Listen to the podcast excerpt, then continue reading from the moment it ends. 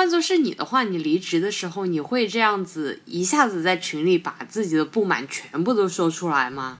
差不多冬至，一早一晚还是有雨。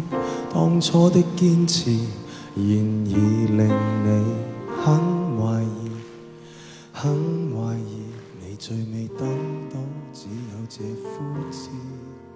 Hello，大家好，欢迎大家又来到今天的多芬职场，我是大家的老朋友吴邪。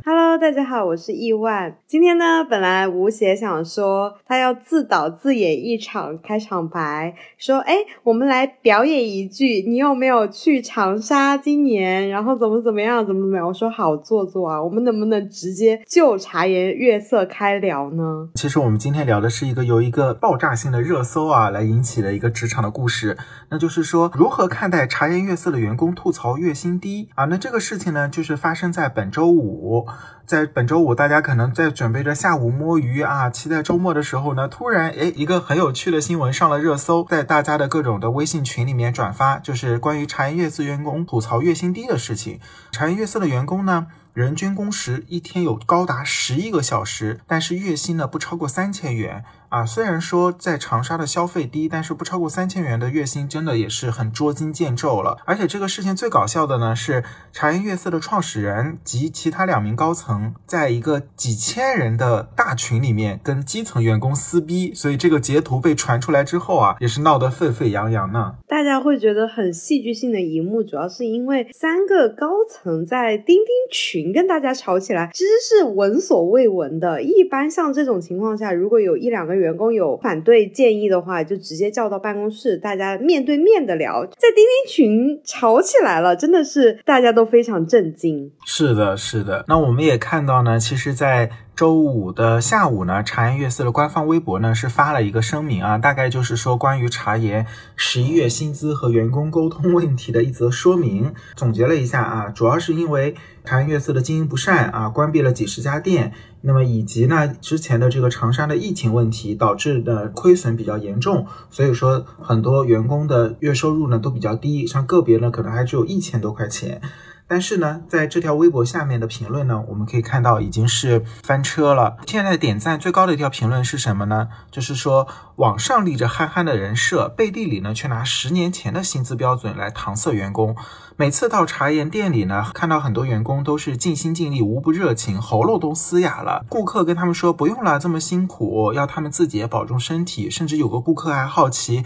这么好的服务态度，薪水应该不错吧？啊，我没想到还不到三千块，甚至最低只有一千多块钱，也是不容易呀。且不论工资或者是他们的工作时长这种比例的问题啊，我其实还蛮讨厌。自疫情以来，很多企业拿都是疫情导致什么什么什么原因拿来作为借口来去搪塞员工的。疫情已经这么久了，这么多年了，能不能就是有一个对应的政策，一个完善的一个执行的规矩，把它立下来呢？这么久的时间，难道就没有时间去弄这些公司规定吗？为什么一？一定要拿疫情说事儿呢？那疫情不是所有东西的万能的借口啊！疫情不是所有万能的借口，但是疫情呢，的确可以成为部分的老板或者是部分想要就像克扣员工工资的老板的一个借口。他可以拿整体的营收下滑来说是。当然，这个也的确一部分肯定是事实啊，的确是有影响。但是这个影响不代表是说你可以这样的去当诱利的来对待自己的员工。而且我们看到，从二零一九年开始到现在，真的一晃。就过去了，大家就是眼睛一闭一睁，二零二二年了，就好像疫情真的带给大家有很多东西，但是我觉得人类已经跟疫情共存了，大家都已经开始能够做出一些很应急的金融方面的一些政策，一些向上跑的一些迹象了。嗯，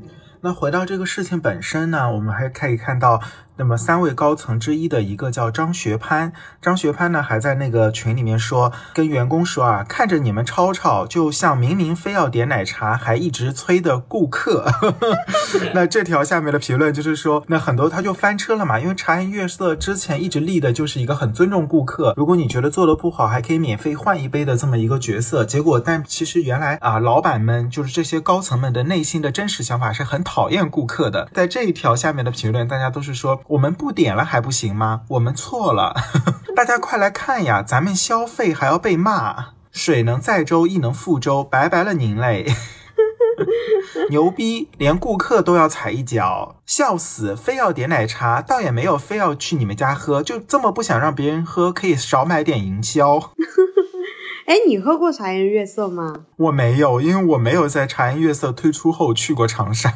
我也没有喝过茶颜悦色，但是茶颜悦色最开始推出来爆火的时候，也是采用的一个饥饿营销，说他们只在长沙有售卖，别的地方都没有。物以稀为贵嘛，大家都很想品尝一杯究竟是怎么回事儿。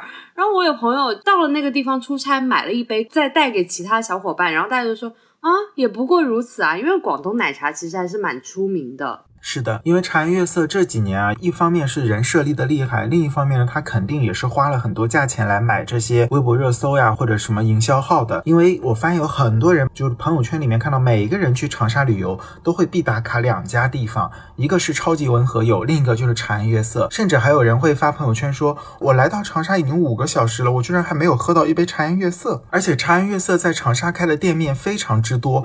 尽管是非常之多啊，但是每一家店门口都是大排长队，尤其是像节假日的这种国金中心的门口，几乎就是挤都挤不进去的。其实我后面还看到好多广东的店盗版茶颜悦色，就是做一些模仿它整个店面的，就是感觉它整个公司还是蛮成功的。没有想到这一次翻车，居然是曝光了这么多钉钉上的截图。钉钉上有一个很有趣的现象，就是如果有人出来发话的话，能看到有什么人点赞，这个。也是我们经常在工作的时候会做的一个行为。那回到这个工作行为啊，我有一个朋友。他之前的公司也有过类似的情况。他之前一个公司有人在员工离职的时候吐槽了老板很抠门小气，然后呢，他在吐槽的这条钉钉的群里的消息还收到了很多员工的点赞。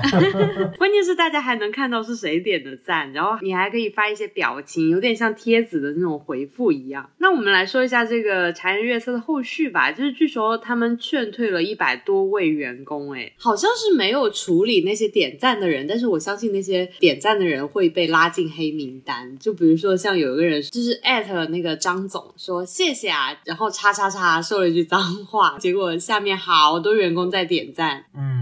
说有人说啊，第一次看到一个将近一万人的公司，三个高层亲自下场和基层员工撕逼，真的是小到 磕屁股开眼了。哎呀，我忽然想起来，我们今天本来是要录别的选题的，但是我们两个都沉迷于吃这个瓜。是的，这个一方面呢，我们是在吃瓜，但另一方面呢，也让大家能够看到，其实服务行业仍然是我们现在整个社会的相对来讲还是比较底层的一个行业的，不仅。仅仅是像环卫工人啊，环卫工人再怎么被美化成城市美容师，他们的收入也比较低。那开奶茶店，奶茶店员工再怎么被洗脑说他是做的是新消费的事情，他的收入可能也只有三千块。而且不止茶颜悦色，包括像星巴克。那么据我所知，星巴克里的这些一线员工的收入也是很低的。哎，如果换做是你的话，你离职的时候，你会这样子一下子在群里把自己的不满全部都说出来吗？说实话，我不会。为什么呢？因为现在这个网络时代啊，是一个没有隐私的时代，是一个大数据时 大数据时代，没有隐私的时代。尤其是在群里，大家又都是实名，你发出去之后，一定会被人截图的。你被人截图，然后发到网。上也好，或者发到朋友圈也好，你就社死了呀，你就社会性死亡了呀。这还不是最关键的是，最关键的是你都已经要离职了，就算你因为你的过激的行动让这个公司做了一点点改变，那这个改变你也享受不到了。你唯一能做的就是前人栽树，后人乘凉。而且我相信，就算你做出这种激进的举动，这个举动也不会说给剩下的员工带来什么太大的变化，反而会让你变成一个刺头。有些人可能会觉得，哎，我一腔正义，一腔热血，但是。没有用的，就还是说要从根本上找问题。但是另一方面来讲，如果说咱们本身都是普通打工的，与其说浪费时间在已经离职或者说想要离职的东家里面去发泄自己的愤怒，不如好好潜心让自己的能力得到一个提升，去找一个一开始就能给你更高的薪资，或一开始你就更喜欢的环境的一个新的环境、新的公司。我一直坚持的是这个逻辑，就与其说你把时间和精力浪费在怎么跟原领导撕逼或者怎么跟现领导撕逼上，不如想想怎么样去找到一份更好的工作。你找到一份更好的工作，你也不用在乎原来的那点蝇头小利了，你也没有必要去发泄自己的怒火，因为你发泄自己的怒火，除了气大伤身，伤到了自己之外，不会对原来那个有什么改变的。如果有改变的话，早就有了，还需要你一个普通员工离职后带来什么改变吗？不可能呀。嗯，就是说你自己一点小小的力量，其实是捍卫不动这个资本的力量的。就像我们在网上经常会看到，哎，有人好像扒皮出来自己以前在的公司如何如何。其实一般这种情况下是分两种，一种呢是这个人确实是跟他前司有着深仇大恨，而且这个怨恨是得不到排解的。那另外一种情况呢是。这个人啊，他离开前四之后，他可能现在处于一个非常闲的状态，他是有时间去跟前四 battle 的。他就不会像我们普通人离职之后，即使再有一些恩恩怨怨，离职之后你再忙着进新公司入职了，你根本就没有那么多时间去细数前东家对你的不公平的地方。是的，就是这个道理。所以说，这个就跟就是遇到渣男一样，你的做法并不是说改变这个渣男，你改变不了他，你永远改变不了一个渣男。你要做的是离开这个渣男，去找一个对你好的男人。哎，那如果是你看到你的前同事离职之后，在公司的钉钉群里这样说，然后你作为一个还在职的人，你会去点赞吗？我要看吧，就如果说我也打算要离职了，我可能也会去点个赞。但如果说我可能还想在这里再苟着的话，我没有必要在群里冒这个风险。我可以单独约他吃饭，听他发泄，听他讲八卦，这个是可以的。但是我没有必要在群里去。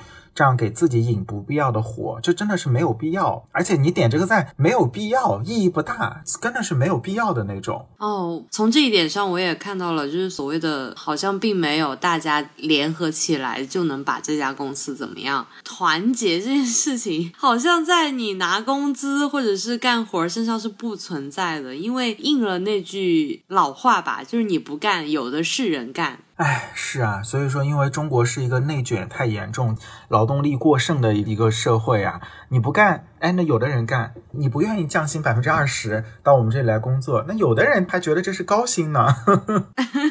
最后呢，再给大家来读几条啊，这个事件的比较有趣的几个评论，也算是给大家的周末 来添点黑色幽默吧。比如说有一条说，把工资都给排队的了，哪有钱给员工发工资啊？就说茶颜悦色可能有很多排队的是托。然后还有的人说，嗯，不喝茶颜悦色，从我做起，让他倒闭吧，大家。然后这句话他复制了十遍。还有人说，员工，我每天工作十一个小时，boss，你天天蹦迪。员工，我工资不到三千，boss，你高消费。哎，不过话又说回来，我真的是觉得奶茶的盈利空间真的蛮大的，因为一杯奶茶真的太贵了。我现在都不喝奶茶了，我选来选去都是那些东西，而且有一些新品的话，你会觉得哦，这家奶茶好像已经忘了奶茶本来是奶茶了。他做的就甚至像粥一样，什么豆粉呐、汤圆呐，就什么都加在里面，就奇奇怪怪的。对，第一个我现在很少喝奶茶了，我把我的饮用水升级了，我不喝自来水的烧开的水，我就喝农夫山泉。那么我一周可能喝农夫山泉这个二十五升的这一大桶，也就四十块钱，撑死了。但你想，四十块钱你也最多买两杯奶茶吧？可能有时候只能买一杯多，可能都买不到两杯。有些奶茶可能一杯就要三十块钱，对吧？某些牌子的奶茶 我们就不点名了。再一个，就像你说的，现在奶茶我觉得已经变质了。最原始的奶茶是什么呢？茶加奶，就是茶加奶。茶加奶其实在英国以及我国的一些少数民族地。地区，比如说新疆、内蒙古，它是一个非常有营养的一个饮品，大家也不会觉得它有什么罪恶感，甚至他们呃内蒙人啊、新疆人啊，真的可以每天喝奶茶的，而且他们的奶茶的质量非常好，因为我在新疆旅游的时候喝过。然后，但是现在的奶茶呢，就像伊万刚刚说的，加各种的料，它一杯奶茶里面可能有半杯都是料，所以怪不得大家说我喝了这杯奶茶，我晚上就不想吃饭了，